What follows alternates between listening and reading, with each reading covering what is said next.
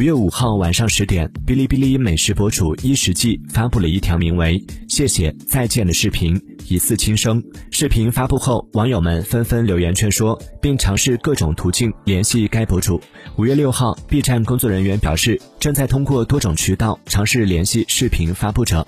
警方回应称，已接到群众反映，目前正在处理中。